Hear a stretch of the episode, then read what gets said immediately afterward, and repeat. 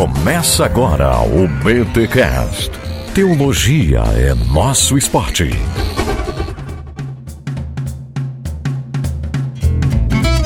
Muito bem, muito bem, muito bem. Começa mais um BT Cash, número 380. Eu sou o Rodrigo Bibo e bem-vindo ao mundo encantado do pentecostalismo. Eu sou o Gutierrez e estou aqui para pensar em línguas, falar, chorar e tudo, tudo em línguas. Hum, cara, tu não fala mais em língua, tu é todo acadêmico agora. Eu falo sim, claro. Eu sou o Kenner Terra, estou aqui para sonhar em língua. Olha, eita, gente, estamos aqui para mais um BT Cash em parceria com a Thomas Nelson Brasil, que traz para a língua portuguesa o livro Pensando em Línguas, um livro que o Gutierrez já fala há muito tempo nas redes sociais, já falou em podcast aqui e hoje nós vamos introduzir as bases para você ler este livro. Vamos instigar você. Afinal, o pentecostalismo tem alguma colaboração para a filosofia cristã? Pode o pentecostalismo ter uma filosofia? Qual é o distintivo da filosofia pentecostal? E se você acha que esse papo é pra gente cabeçuda que só entende de filosofia, pode ficar com a gente que eu tenho certeza que você vai gostar do papo que a gente tem aqui. Afinal, os pensantes pentecas ou pentecas pensantes estão aqui e vão nos ajudar a entender um pouquinho mais a proposta de J.K. Smith em Pensando em Línguas, lançamento da Thomas Nelson Brasil. Mas antes, os recados paroquiais.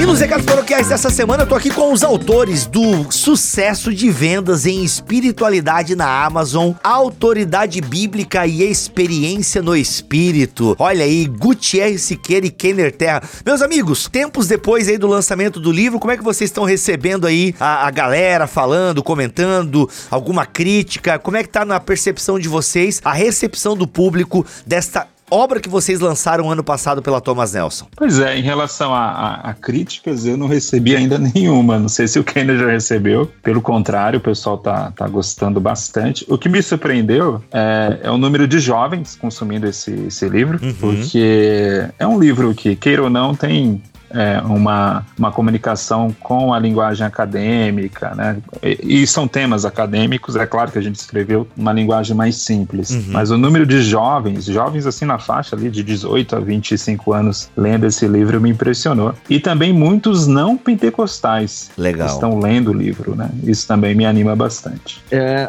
eu também tenho recebido assim muita coisa bacana no Instagram, é, lá também no Facebook. Eu vi pelo menos uns cinco ou seis é, canais aí do YouTube apresentando o livro, discutindo o texto, gente pentecostal, teólogos pentecostais, mas também pessoas fora do pentecostalismo, porque como o livro discute hermenêutica em geral, eu acho que isso atraiu também uma galera aí que tem a preocupação com compreensão do texto bíblico e outros temas relacionados à hermenêutica bíblica. Eu, eu tô, eu tô assim, surpreso é, e muito feliz pela repercussão do texto, muito bacana. Legal. Lembrando que este livro foi lançado ano passado pela Thomas Nelson Brasil, tem todo aquele cuidado da Thomas Nelson com a parte gráfica, estética e o conteúdo. Você pode conferir alguns podcasts. Se você digitar assim, Kenner Terra Bibotalk, ou o Gutierrez está mais tempo, né? Gutierrez Siqueira Bibotalk, você vai ouvir tudo que nós já produzimos sobre pentecostalismo, hermenêutica, batismo no Espírito Santo. Já tem uma longa contribuição do Gutierrez aqui e também o Kenner chegando agora aí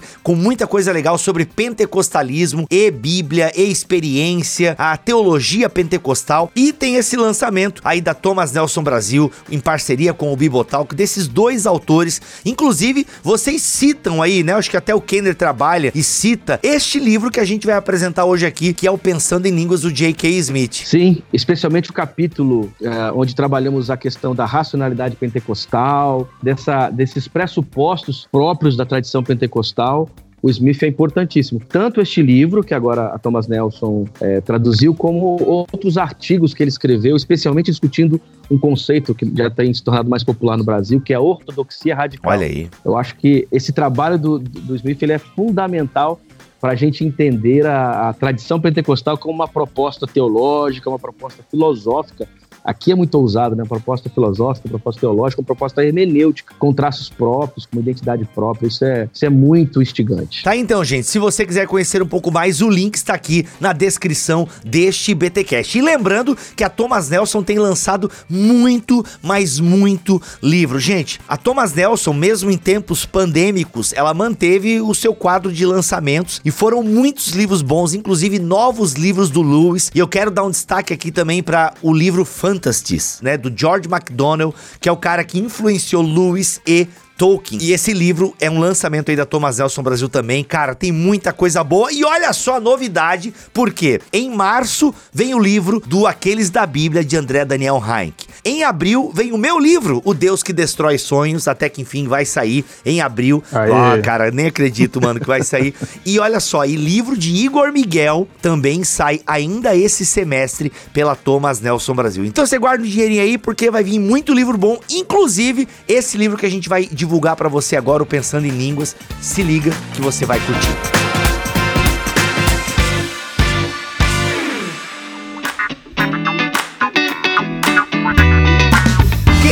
Gutierrez. Estamos aqui para falar de Pensando em Línguas, lançamento da Thomas Nelson Brasil de J.K. Smith. A minha primeira pergunta é: o que que este teólogo reformado veio se meter em águas pentecostais, né? O que que o, o que que levou J.K. Smith a não só falar sobre o pentecostalismo, o que já é uma parada muito ousada e infelizmente muitas vezes mal feita por reformados, né? Vocês como teóricos do pentecostalismo estão cansados cansados de ver reformados deturparem o pentecostalismo. Mas e aí? J.K. Smith não só quer falar sobre o pentecostalismo, como quer propor contribuições pentecostais para a filosofia cristã. Eu queria entender um pouco mais aí o que levou o Smith, né, ou Smith, a entrar nessa seara aí, rapaz. Então, Bibo, o James Smith, ele, ele é um pensador pentecostal também, pouca gente sabe disso, mas o Smith, aqui no Brasil, ele ficou conhecido como um teólogo reformado, mas ele mesmo é, é, se declara como um reformado carismático. Olha. Ele, por muitos anos, colaborou com a Sociedade de Estudos Pentecostais, é, como o Kenner falou no início, alguns artigos são é, produção dessa, dessa sociedade, que é uma sociedade que reúne teólogos, sociólogos, uma, uma turma bem bacana, e o Smith, o Smith sempre colaborou com eles. Uh, e também ele fez parte da Assembleia de Deus. Pouca gente sabe disso mas teve uma entrevista que ele deu que ele falou que participou ali no, no início da fé. Ele se converteu ainda na, no final da adolescência e essa conversão foi numa igreja pentecostal. Ele não é mais pentecostal já há bastante tempo, uhum. não pertence né, a uma denominação pentecostal, mas ele tem essa vivência com o pentecostalismo. Inclusive, no livro dele, há uma diferença entre pentecostalismo com P maiúsculo e o pentecostalismo com P minúsculo. E aí ele faz essa explicação. O pentecostalismo com P maiúsculo é aquilo que a gente conhece como as denominações pentecostais, o pentecostalismo clássico, na Assembleia de Deus, etc. Uhum. Já o pentecostalismo com P minúsculo seria justamente esse grande grupo de pessoas, igrejas, instituições que fazem parte tanto do pentecostalismo clássico, mas também do mundo carismático. Então ele reúne tudo isso dentro do uhum. pentecostalismo com P minúsculo, ou pentecostalidade, né?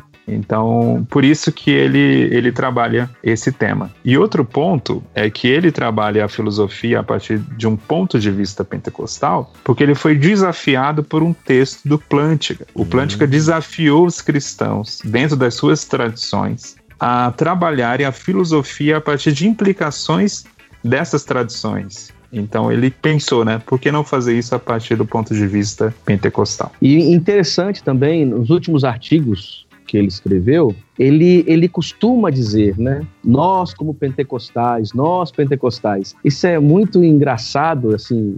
E eu me identifico bastante com essa fala dele, porque, de alguma forma, eu estou nesse lugar também, né? Eu sou um pentecostal, mas pastor batista e etc. Só que a, a, o que eu percebo, Bibo e, e Gutierrez, é que mesmo dentro de uma tradição reformada, ele, enquanto identidade religiosa ou espiritual, ele se compreende como pentecostal, assim, como experiência pentecostal carismática. Né? Ele, ele, ele tem a ideia de que a sua experiência espiritual, religiosa, é está aí em diálogo com a tradição carismática e pentecostal. Não sei se é ato falho, não sei, mas os textos dele, ele o tempo todo diz, nós pentecostais, nós, e artigos recentes, últimos artigos agora que ele tem escrito, nós pentecostais, nós pentecostais. Ele até conta que foi num evento acadêmico e lá se apresentou como um pensador pentecostal, né? É. E até o, o, o, pensador reformado parece que quando descobriu que ele era um, tava lá representando uma instituição pentecostal, deu uma desconversada e ele se levantou e saiu, né? É. Pois é, ele mostra, inclusive por quê? Quando ele começa a, a falar sobre a sua pesquisa, pensando uma teologia, uma filosofia pentecostal, o camarada lá desdenha, né? O preconceito, e nós sabemos como são essas coisas. E o tempo todo ele tem aí trabalhos em parceria com teólogos pentecostais. Sim. Amos Young, tem uma, tem uma série aí de, é, chamado Manifesto Pentecostal, e eles produzem livros e projetos de pesquisa juntos. O próprio Craig Kinner, né? Quer dizer, ele é um reformado, mas com um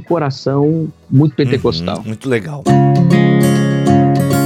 Gente, então tá. Pensando em línguas é uma proposta que o Smith vai trazer de uma filosofia pentecostal. Como fazer pensar filosoficamente? Eu queria que vocês me, me, me ajudassem a entender isso, porque o pentecostalismo ele tem as suas propriedades, né? Qual seria o distintivo de um pensar filosoficamente pentecostal? Não sei se a minha pergunta ficou clara. Ficou claríssimo. Ficou, ficou sim. São cinco pontos, né? Eu acho que o Kenny vai, vai concordar comigo. São cinco pontos que resumem é, essa proposta de. É, mas antes de entrar até nisso, é, Bibo, é importante. Não esquece dos cinco pontos, que tá a galera bom. já notou. Meu Deus, são cinco pontos. A galera até já anotou. Já cinco dá um pontos. sermão. É. Já dá um sermão. Mas antes disso, é necessário a gente lembrar aquele trabalho do, do Smith no livro Desejando o Reino, que você já comentou aqui uhum, no Bibotal. Uhum, tem podcast, uhum. Por quê? Porque ali ele vai trabalhar a questão como que a liturgia, ela alimenta a teologia, né? Como a prática litúrgica constrói teologia. E basicamente é o que a gente vai ver no trabalho do Smith em Pensando em Línguas, é como que a liturgia, ou, a, ou melhor dizendo, a espiritualidade pentecostal, a sua prática mesmo diária ali no chão de fábrica, como que isso vai afetar é, a estrutura de pensamento maior, que é a filosofia, né? E aí quando eu falei em cinco pontos, o primeiro ponto é uma posição da abertura de Deus, abertura radical de Deus, uhum. ou seja, Deus não é um sistema fechado. Né? Ou Deus, para Deus, né? Uma abertura radical para Deus. Para Deus, isso, porque não é um sistema fechado, né? É, Deus ele lida com a surpresa, essa é a ideia central né, desse ponto. Deus está trabalhando com a gente na surpresa. Uma teologia da criação encantada, que a gente pode depois explicar melhor isso. Né? Uma afirmação também não dualista do corpo, ou seja, não é, é corpo versus alma, né, como na filosofia grega, mas uma visão mais integral, né, mais holística a respeito do corpo. Algo próprio do pentecostalismo, porque o pentecostalismo trabalha com cura divina, por exemplo, e a cura divina nada mais é do que antecipação da ressurreição final. Né? Então, o corpo é muito importante no pentecostalismo. Também uma, uma maneira de pensar narrativa, afetiva, faz parte, né? O quarto ponto seria esse. E o quinto ponto, uma orientação escatológica para a vida e missão. Né? Então, a escatologia alimenta a nossa missão. Então, tudo isso seriam os pontos principais que o Smith vai falar. Ó, é aí que a teologia pentecostal tem algo a dizer à filosofia. E, de certa forma, ele vai seguir uma tradição de reflexão que começa com o pressuposto. É, todo, todo, todo saber filosófico, ele tem um, um conjunto de saberes pré-teóricos, pré-filosóficos. Quer dizer, nenhum saber é neutro entende? É esse, esse é o lugar de partida do, do Smith. Então, é, qual, que é, qual que é esse saber pré-filosófico que ele vai chamar de cosmovisão ou imaginário social pentecostal que caracteriza esse jeito do pentecostal ver o mundo? Onde ele vai encontrar indícios para identificar isso? Na prática e na espiritualidade pentecostal. Só que para a gente entender o Smith, é importante é, recorrer a um autor que ele o tempo todo usa, que é o Steve Land. O Steve Land escreveu um, um, texto que o título é Espiritualidade Pentecostal, A Paixão pelo Reino. Nós não temos essa obra ainda em português, mas é uma obra muito bacana. E lá nesse, nesse texto, o, o Land vai, vai defender que o pentecostalismo, antes de qualquer coisa, é uma proposta de espiritualidade, que tem ali a uhum. paixão, o desejo, a, a intuição, não é? a, a, os afetos e etc. Então, o Smith dirá o seguinte: a partir destas práticas pentecostais, litúrgicas, né, o culto pentecostal e a espiritualidade pentecostal, que é um conjunto de, de experiências, é, um conjunto de maneiras de compreender o mundo, como que a partir disso eu posso pensar agora um tipo de filosofia pentecostal. Quer dizer, quando um pentecostal vive a ação imediata de Deus, quando ele acredita nos milagres como realizações hoje, quando ele percebe que a cura, ela cura o corpo, quer dizer, essas práticas e essa espiritualidade pentecostal apontam para uma maneira de compreender o mundo. Quer dizer, mesmo que o pentecostal não faça isso teoricamente, ou não reflita sobre uhum, isso. Ele, como uhum. teólogo, ele convida os demais, né, filósofos, teólogos, agora pentecostais, a usarem esse material, esse conteúdo que compõe a espiritualidade pentecostal, que compõe as práticas pentecostais, para intuírem um tipo de filosofia pentecostal. Ele dirá: ó, os reformados, os outros evangélicos, eles farão ou poderão fazer a mesma coisa, mas este pré conhecimento, este conteúdo pré-filosófico da prática e da vivência dos reformados, dos evangélicos, apontarão para um outro jeito de pensar o mundo. Qual é a maneira que os pentecostais pensam o mundo, intuem o mundo a partir dessas práticas? Quando eu entro, ele até conta uma história de uma experiência é, de um culto que ele participou, né? Uhum. Ele entrou no culto e ali as pessoas estavam vivendo várias práticas espirituais. Ele, ele, ele, no meio do capítulo onde ele trata esse, esse, esse testemunho, ele conta esse testemunho, ele faz a seguinte pergunta: quais intuições sobre o funcionamento do mundo, quais as intuições sobre a maneira como as pessoas vivem no mundo, o que existe no mundo, uh, quais as intuições a partir desse tipo de prática? Aí ele vai dizer: essas intuições apontarão para uma epistemologia pentecostal, quer dizer, uma teoria do conhecimento tipicamente pentecostal. Aqui está a filosofia pentecostal. E qual é o distintivo no sentido assim? Porque parece que dá a entender que outros filósofos cristãos até pensam de forma cristã, mas é como se houvesse pouca intervenção atual de Deus na criação. Dá pra gente caminhar por esse caminho? Já o pentecostal vê muita intervenção de Deus é, na questão sobrenatural mesmo. Então não é só uma questão teísta, né, de que não existe Deus. É uma questão experimental. Seria este um distintivo? Sim, também. Aí a gente volta àquela discussão de sobre o racionalismo, que foi um, um problema muito sério. Foi uma solução e um problema ao mesmo tempo, né? É, no período moderno é, no período iluminista. Uhum. E aí, um, uma das consequências do racionalismo foi a falta de encanto no mundo, que era aquele projeto, por exemplo, do Bultmann. Né? Vamos tirar ali todos os mitos é, do Novo Testamento, porque isso não faz parte da vida moderna. Isso é falar em espíritos, falar em demônios, isso aí não, não combina com energia elétrica. Né? Uhum. Era tipo o típico pensamento moderno. E, e, o pentecostalismo, quando na sua própria vivência, na sua prática, não meramente como uma teoria, mas como prática, é, ao vivenciar novamente esse mundo encantado, onde há espíritos, né, onde há demônios, onde há o Espírito Santo atuando, né, onde há a presença é, marcante de Jesus ali no dia a dia, tudo isso, na prática da pessoa, cria visões de mundo, né? cria percepções, cria maneiras de encarar e de interpretar o mundo. Inclusive, um conceito importante que o Smith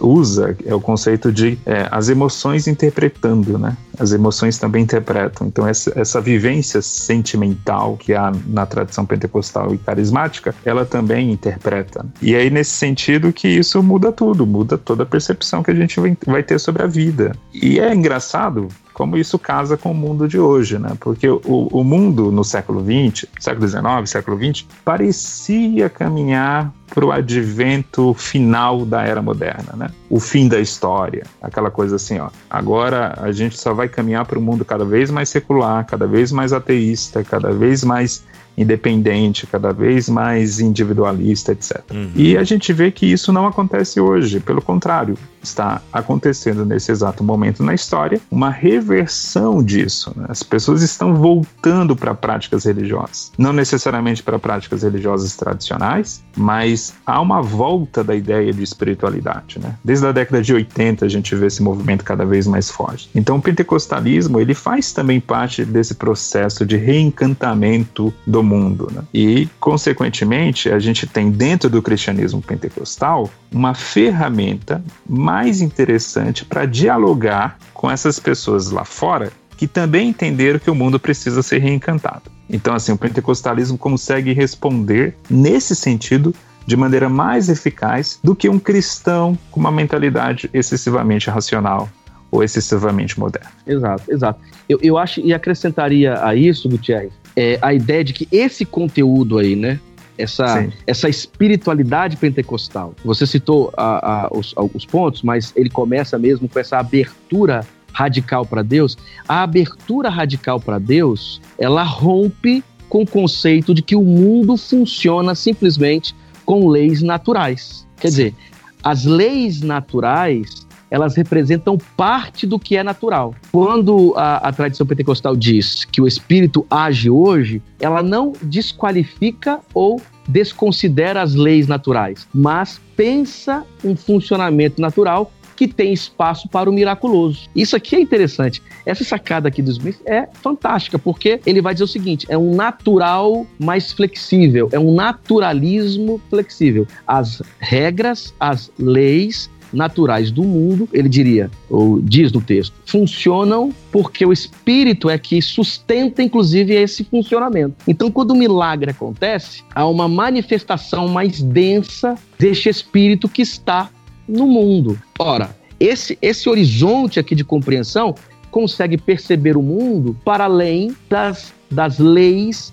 naturais, físicas, biológicas e etc. Esse tipo de experiência, o pentecostal, na, na prática, como diz aí o Gutierrez, no, chão de, de fábrica, não vai ficar fazendo uma reflexão teórica sobre isso. Ele vai viver. Na prática, ele vai viver essa espiritualidade que estará sempre aberta para o miraculoso, para cura, para glossolalia, né? para a experiência real e agora do Espírito. Isso aponta para um outro jeito de compreender o mundo. Que mundo é esse que, o, que um pentecostal habita? Não é o mesmo mundo que habita alguém que tem uma mentalidade excessivamente racionalista, entendeu? Então, esse mundo encantado aponta para um outro jeito de compreender a realidade. Aqui estaria essa filosofia pentecostal.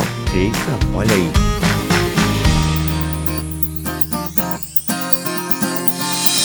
Gente, e essa questão da ontologia que ele traz aí, tem a ver com o que vocês estão falando? Essa intervenção da ontologia, uma intervenção da ontologia pentecostal no diálogo entre a ciência e a teologia. Sim, porque, veja, ele no capítulo que ele discute especialmente a questão ontológica, a discussão do ser, né? Ele dirá o seguinte: existem os extremos, né? o naturalismo de um lado e o sobrenaturalismo do outro. Isso. Ele critica, inclusive, até esse sobrenaturalismo, Isso. assim, meio até infantil, às vezes, do pentecostalismo né? É, eu achei interessante porque quando eu li a primeira vez o texto, né, e, e antes da tradução, eu fiquei ali, você vai lendo e esperando, que que ele, da onde, como que ele vai resolver esse problema? Porque, como que ele vai dar conta desse negócio? Ele, ele, ele vai e faz uma meia-culpa. Claro, se você ouvir um pentecostal falando, é, parece que ele está dizendo que existe uma realidade ontológica fora deste mundo imanente que intervém o tempo todo. Entende? Uhum. Então, uma, uma, uma ideia de um sobrenaturalismo intervencionista. Ele vai dizer: esse sobrenaturalismo intervencionista, por mais que apareça no discurso popular, não é profundamente da característica pentecostal. Ele vai dizer que não é assim. Como também não é esse naturalismo que se esgota no funcionamento natural das coisas. Ele vai dizer assim, ó, a ontologia pentecostal pensa o sobrenatural inserido no mundo natural. É aí que ele vai recorrer ao Amos Young, por exemplo, que é um teólogo pentecostal que trabalha essa pneumatologia na cultura, pneumatologia na realidade, na natureza. Ele dirá o seguinte: o espírito, ele vai. É, é, é o espírito que sustenta o mundo, é o espírito que sustenta esse mundo natural. Então, quando o milagre acontece, não é uma intervenção fora deste mundo imanente que está acontecendo, mas é uma densidade do sobrenatural ou do espírito que já está e que já habita no mundo. Então ele, ele, ele faz uma terceira via ele vai ele inclusive aproxima isso da ortodoxia radical que não que não cai nem de um lado lá, né? O naturalismo frio que nega o sobrenatural, mas também não cai no outro erro que é esse sobrenaturalismo de fora que fica atrapalhando a condução natural do mundo. Ele diz o seguinte: essa ontologia pentecostal diz que o transcendente ele está latente no imanente. É, o sobrenatural está está no natural. Quer dizer, o funciona, existe o funcionamento natural da vida e do mundo e da realidade. Isso só é possível porque o espírito é que sustenta isso. E quando o milagre acontece, não é o sobrenatural de fora intervindo no natural? Ele vai dizer: não, é só uma manifestação mais intensa deste espírito que já está agindo no mundo desde sempre. Olha só, até achei essa parte aqui, ó. Jung, Jung, né? Jung ou Jung? Jung, Jung, Jung, Amos Ping Jung. Pong. Amos Jung. Jung identifica o Espírito Santo como o agente da sustentação. A pessoa da Trindade que sustenta o mundo material. Essa postura vem nos convidar ainda mais para ver a ortodoxia radical como um recurso, um aliado ou parceiro na explicação da ontologia distintamente pentecostal. É em resposta à ajuda pneumatológica de Jung, articulei uma explicação da relação entre Deus e o mundo mediante o Espírito Santo, em termos das intensidades de participação. É Embora tudo que existe participe de Deus por meio do Espírito Santo, existem locais e acontecimentos que exibem uma participação mais intensa. Assim, os fenômenos que podem ser descritos como milagrosos não são exemplos de Deus intervindo no mundo, como se Deus estivesse fora dele antes desses eventos acontecerem. Em vez disso, eles exemplificam uma modalidade única e especial de participação que desde sempre já é característica da criação. Caraca, genial. Isso é Sim. genial, genial porque imagine, você olha a cultura, a ciência, né, você dá uma olhada no funcionamento do mundo. É, o Smith e o, e o- e o Amos Young diriam: o espírito está aí, tornando isso possível. Então, quando acontece um milagre, é porque esse espírito agora está agindo de maneira mais intensa. Quer dizer, o milagre, então, não é um sobrenatural, uma realidade ontológica fora da- do mundo natural que intervém, mas sim ele já está desde sempre agindo no mundo e o milagre só é a presença real deste espírito que já age no mundo desde a cultura e desde o funcionamento dessa, dessa realidade. O que, que o Smith quer evitar aí, né? Esses dois extremos que o, o Kenner comentou. E nesse extremo, digamos, do sobrenaturalismo excessivo, qual a ideia, né? Se você pega a doutrina da criação, Deus criou o mundo e viu que tudo era bom, né? Então a criação é algo divino e Deus está na sua criação, né? Deus está presente na sua criação, especialmente pelo Espírito Santo. O Espírito é aquele que paira sobre as águas, né? É, inclusive a primeira menção na Bíblia a uma pessoa da Trindade já é essa menção ao Espírito Santo pairando sobre as águas. E aí é, é esse entendimento que a gente tem que ter que o milagre, quando ele ocorre, obviamente, esse milagre ele é diferente do curso natural é, que o mundo tem, só que ele não acontece de um Deus Uhum. que está fora ou completamente fora desse mundo, né? Ele não é totalmente transcendente, ou seja, ele não é totalmente deslocado desse mundo. Que ele vem aqui fazer uma visita rápida, opera o milagre e vai embora. Não, a própria ideia de que Deus está no nosso meio, o Espírito Santo está no nosso meio, o Espírito Santo está dentro de nós, o Espírito Santo está atuando no mundo. É isso que possibilita a gente ter o entendimento de que a intervenção de Deus não é meramente pontual, não é uma intervenção assim que vai e volta, né? mas é uma intervenção que acontece o tempo todo e às vezes vai acontecer de maneira mais intensa, mais especial. Né? Então, é esse cuidado que a gente deve ter para não abraçar aquilo que o Smith vai falar de quase um deísmo, quase uma ideia de que Deus só vem aqui de vez em quando e, e vem só fazer uma intervenção pontual na nossa história. E isso produz um olhar para a realidade muito interessante. Por quê?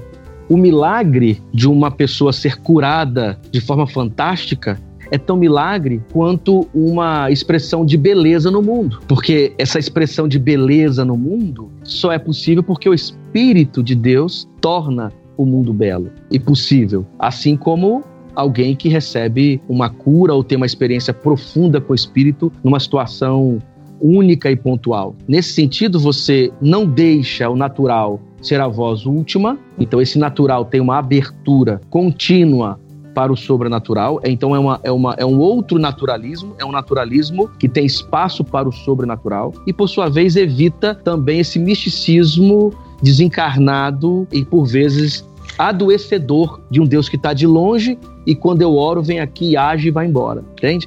Então, é, é, é, a ideia é uma terceira via para que o milagroso não seja só uma ação pontual de Deus, mas o milagroso seja o próprio Deus agindo na vida, em todos os setores da vida, em todos os setores da cultura, em todos os setores da experiência humana. E a questão de ser mais intenso, há uma diferença entre um pôr do sol e alguém que foi curado do câncer. No caso, o Smith coloca tudo com a mesma intensidade? Não, não. Hum. Não, jamais. aí é que tá. Tanto a, a operação da beleza do pôr do sol, né?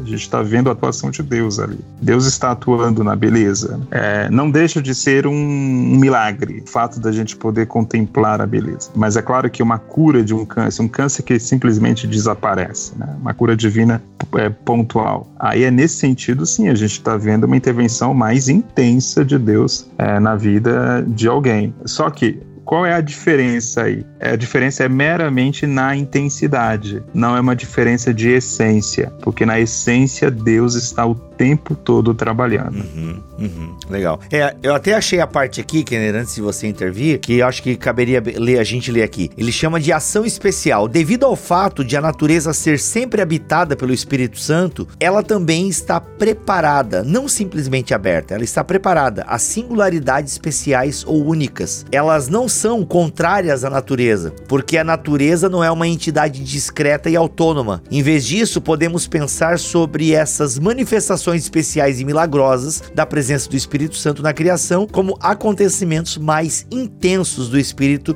na criação, ou como modalidades mais agitadas da presença mais regular do Espírito Santo. Gente, isso que o, o Smith trabalha aqui não pode correr o risco de um panenteísmo, alguma coisa assim, a ideia de que Deus está em todas as coisas. Eu sei que com certeza não é isso, né? Mas alguém pode ter pensado isso. Tá, então quer dizer que Deus está em todas as coisas? Isso aí não é panteísmo panenteísmo? É, é, inclusive, ele, ele faz uma ressalva sobre isso. Né? Eu imagino. Ele cita, ele cita alguns autores, e entre esses autores, um parece é, apontar para um paneteísmo, um panteísmo. Não tanto panteísmo, mas um paneteísmo. Agora é o seguinte: o que ele está dizendo. Tá, peraí, peraí. De, vamos definir os dois aqui porque para algumas pessoas é a mesma coisa. É, o, o panteísmo seria a ideia que as, as coisas todas é, seriam Deus, o cosmo, né? O panteísmo, Deus está nas coisas e fora delas, né, de alguma maneira. A diferença é que uhum. um entende que as coisas como são, esse conjunto das coisas como são, revelam Deus é Deus, isso é Deus, e o outro,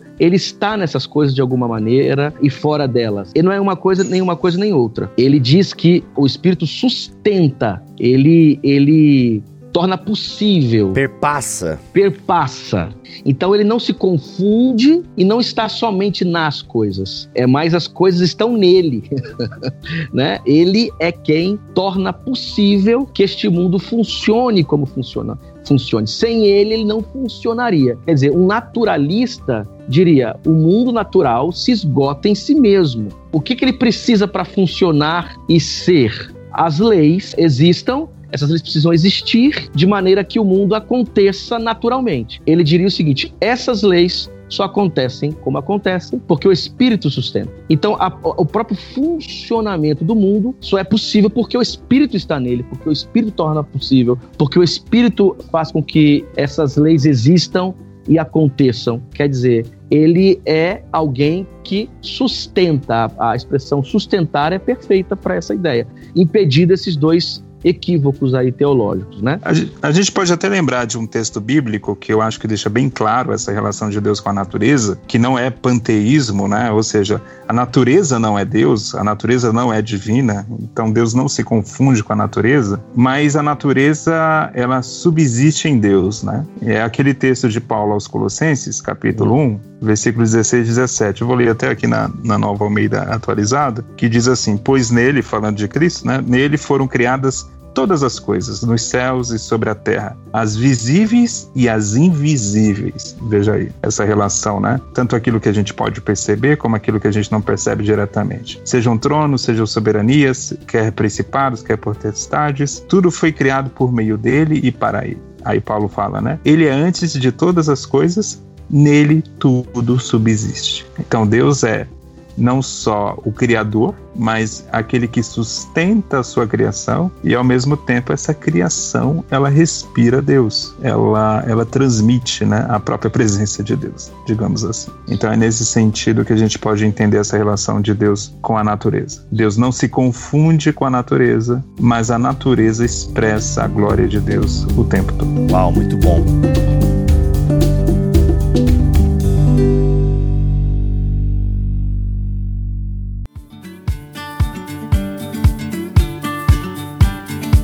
Gente, caminhando pro final da nossa conversa aqui, e eu sei que você acabou de fazer um. Ah, sério, meu Deus. Galera, a gente tá aqui só molhando o bico. Essa expressão aqui um crente não devia usar, né? Molhando o bico, mas tudo bem. de, de, depende. Depende a gente tá crente, aqui. Né? pois é, verdade, verdade. A gente tá aqui só arranhando a superfície, galera, porque tem muita coisa nesse livro. Olha, eu li só menos da metade dele e a minha cabeça assim explodiu com algumas provocações que o Smith faz. E caras, e assim, vocês que já leram o livro duas vezes, né, tanto em inglês agora como a tradução da Thomas Nelson, com certeza absorveram muito mais coisas legais aqui do livro. Gente, mas e aí? A pergunta pra gente encerrar nossa conversa é: tá, o que que é então a filosofia pentecostal? E já emenda também aí na finaleira, qual a contribuição deste livro pensando em línguas pro irmão, pra irmã, para aquele, para aquela pessoa que quer entender um pouco mais a teologia é, pentecostal, diria assim? Esse livro serve para essa galera ou esse livro é só para quem estuda filosofia? Mas essa pergunta deixa pro final. Vamos à principal pergunta aí. E aí? O que é então uma filosofia pentecostal? Qual a contribuição da filosofia pentecostal para o mundo? Primeiro, ele, ele admite, né, que é uma filosofia cristã. Quer dizer, uma filosofia Isso. pensa o ser, pensa a realidade a partir de pré-compreensões, pré-saberes cristãos. Ele dirá o seguinte: os pentecostais, obviamente, são cristãos. Eles, os pentecostais partilham pré-compreensões comuns a todos os cristãos. Mas há algumas questões, alguns pontos, algumas características que são tipicamente pentecostais. É por isso que, inclusive, ele vai defender que esta filosofia cristã, e nós poderíamos aplicar isso à teologia, mesmo que ele fique o tempo todo dizendo que não está preocupado com teologia, mas aplicaríamos também a teologia, que é próprio do pentecostalismo, diferenciando-o do, do, das outras tradições cristãs. E aí, esse pré-conhecimento, essa pré-compreensão pentecostal aponta para um mundo encantado, quer dizer, em que o espírito habita o mundo e age poderosamente, aponta para uma, uh, uma realidade não dualista, conceito e corpo, alma e corpo. Quer dizer, essa filosofia pentecostal, ela vai ser intuída a partir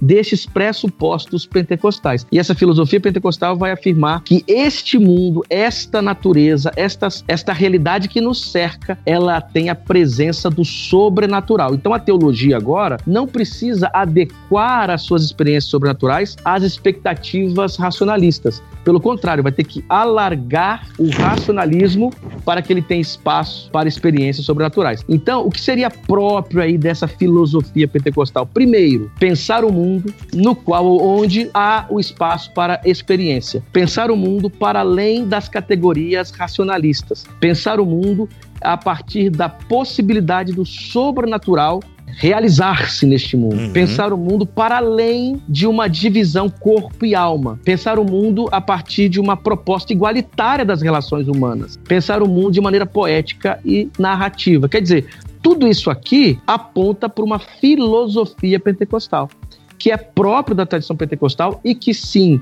vai criar algumas diferenças com a tradição cristã tradicional, é, reformado e tradicional. Então, de alguma maneira, não é para desqualificar a filosofia teo, é, cristã, ela contribui com a filosofia cristã em geral, mas ao mesmo tempo senta na mesa agora para discutir também, a partir de outros pressupostos, né? a partir de outros pré-conhecimentos. Muito bom. É fantástico a gente pensar, por exemplo, aquilo que o Chesterton comenta na, no livro Ortodoxia, que é o mundo do conto de fadas, o mundo de fantasia, né? Ele é mais realista do que a própria realidade. E eu penso que essa contribuição prática é, desse reencantamento que a filosofia pentecostal pode contribuir, é, porque a gente vive num, ainda em um mundo muito secularizado, especialmente quem está vivenciando é, estudos em, em ciência, em, em, ciências humanas. E o pentecostal e o cristão de modo geral, ele pode abrir a sua boca e dizer: Eu acredito em anjos, eu acredito em demônios, eu acredito em uma realidade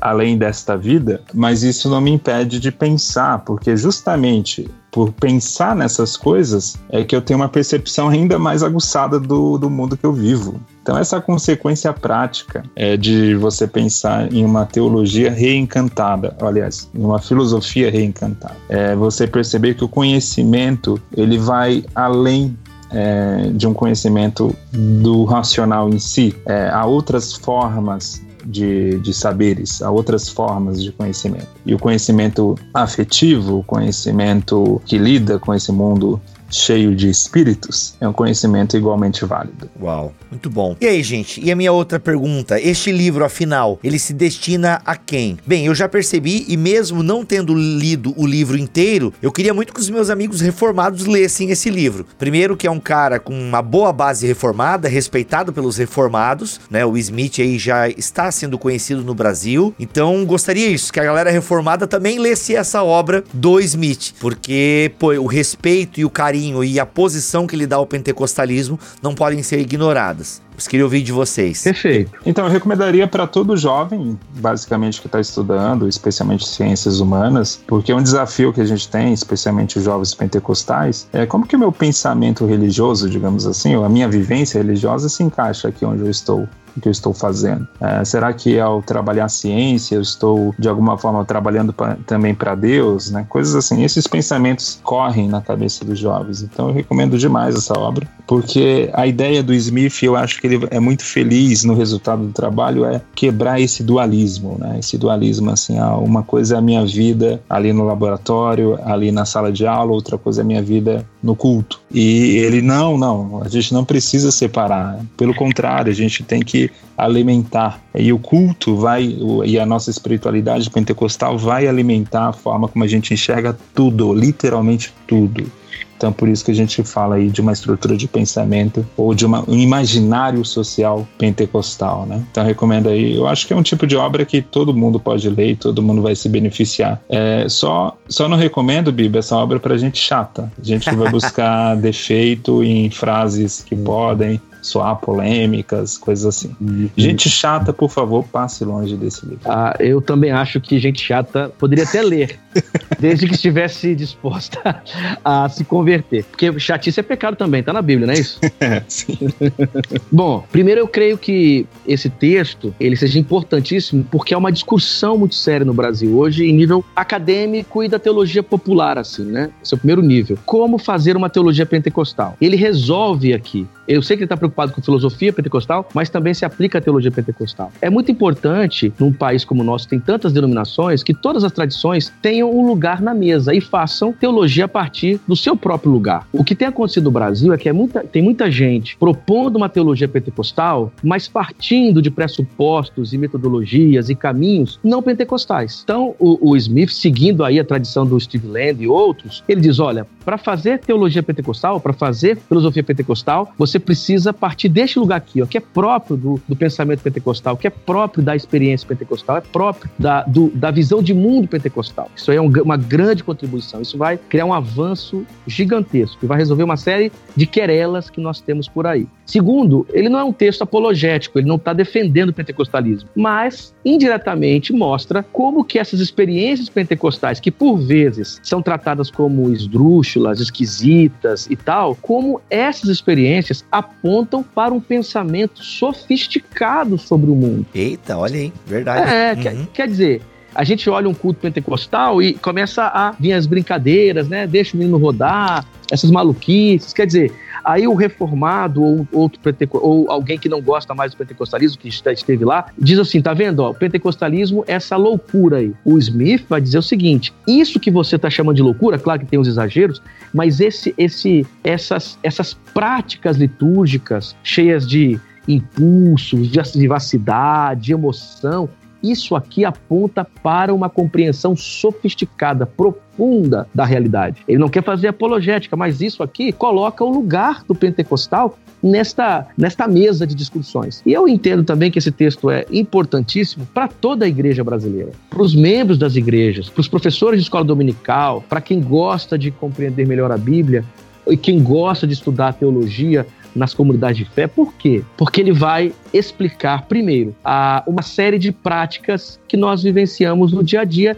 não sabemos dar os nomes técnicos para isso. Segundo, ele vai ajudar a perceber o lugar dessas experiências num pensamento maior da tradição cristã. Ele vai ajudar na identidade não só dos pentecostais, mas dos outros, porque os outros não pentecostais poderão ler esse livro e perceber: ah, então isso aqui é próprio do pentecostalismo. Isso me ajuda a conhecer melhor a minha tradição também. Porque compreender as relações de alteridade me ajuda a compreender mais sobre mim mesmo. Então, é para todo mundo, é para toda a igreja, porque, querendo ou não, também a tradição pentecostal hoje é a denominação, é, é, é, o movimento evangélico de maior proporção no nosso país no mundo. Então, eu acredito que esse livro ele vai responder a uma série de questões no nível acadêmico, mas a sua linguagem possibilita também que as pessoas aqui do dia a dia da igreja também poderão ler e, e vão ser edificadas e acessar uma série de coisas importantes para a fé e para a caminhada da comunidade de fé. Olha aí, gente, pensando em línguas de J.K. Smith, olha só, a introdução do livro, o que Atenas tem a ver com a Rua Azusa? Aí no capítulo 1, pensando em línguas, conselho para filósofos pentecostais. Galera, digo para vocês, li, eu li bem esse capítulo aqui. O nome pode assustar para filósofos pentecostais, mas cara, você que não é filósofo, consegue desfrutar aqui de coisas muito legais deste livro. Aí depois o 2, culto ao Deus de novidades, elementos de uma cosmovisão visão pentecostal. Aí, inclusive, aqui onde tem aquele relato dele no culto pentecostal, né? Muito bacana. 3. Lembrando que cada capítulo tem vários subtópicos, tá? Em resgate da experiência narrativa, uma epistemologia pentecostal. Aí a questão do eu sentir Deus, o pentecostalismo como contra a modernidade, que é até o que a gente falou um pouquinho naquele episódio sobre racionalismo e pentecostalismo, né? Sim. Sim. Sim, né? Quebrando paradigmas para reencantar o mundo, a ciência, o Espírito Santo e uma ontologia pentecostal, que é o que nós basicamente falamos aqui, é, demos um panorama. Depois, o capítulo 5, a fé que levanta a mão e vai à frente. Uma crítica pentecostal à filosofia da religião. Caraca, ansioso por esse capítulo aqui. 6. Repensando os limites da fala, uma contribuição pentecostal para a filosofia da linguagem. Aí, a questão das línguas e filosofia da linguagem, caramba. E o epílogo, contribuições pentecostais para a filosofia cristã. Tá aí, gente, pensando em línguas de J.K. Smith, lançamento da Thomas Nelson Brasil. Se você quiser adquirir essa obra, quiser saber mais, o link está aqui na descrição deste BT Cash. Gutierrez, muito obrigado pela tua presença aqui em mais um BT Cash, meu irmão. Prazer sempre estar aqui, Bibo. Um abraço a todos e queria convidar que vocês é, lessem esse livro e divulgassem o máximo possível, porque esse trabalho que a Thomas Nelson está fazendo agora, de divulgar a teologia pentecostal, é uma oportunidade riquíssima que a gente está tendo no Brasil agora de, de ver mais um canal de enriquecimento né, em relação ao pentecostalismo e Estou muito feliz com essa nova fase também da Thomas Nelson e vamos ver mais coisa boa chegando por aí em breve. Olha aí, muito legal, muito legal. E a bacana da Thomas Nelson, como ela não tem uma amarra institucional, não tem uma igreja por trás da Thomas Nelson, né? Então ela pode lançar o livro do Gutierrez e do Kenner, que às vezes uma editora confessional não rolaria. Sim. Ela traz um J.K. Smith, né? Então isso é muito legal. Então vem muita coisa boa aí pentecostal, de teologia pentecostal, que vai valer a pena. Gente, seguinte, se você curte teologia pentecostal, tal, ou tem dúvidas, o Gutierrez lá no Instagram dele tá animadaço com caixinhas de perguntas e respostas.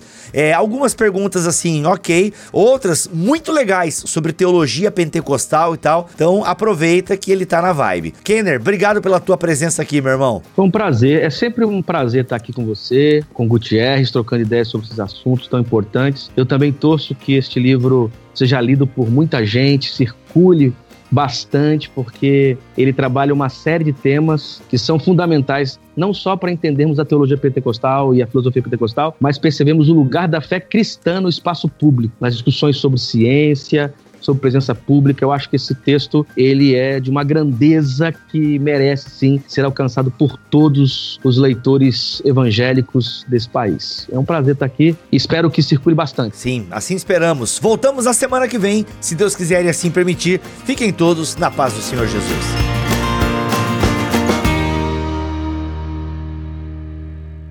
Este podcast foi editado por Tuller Bibotalk Produções.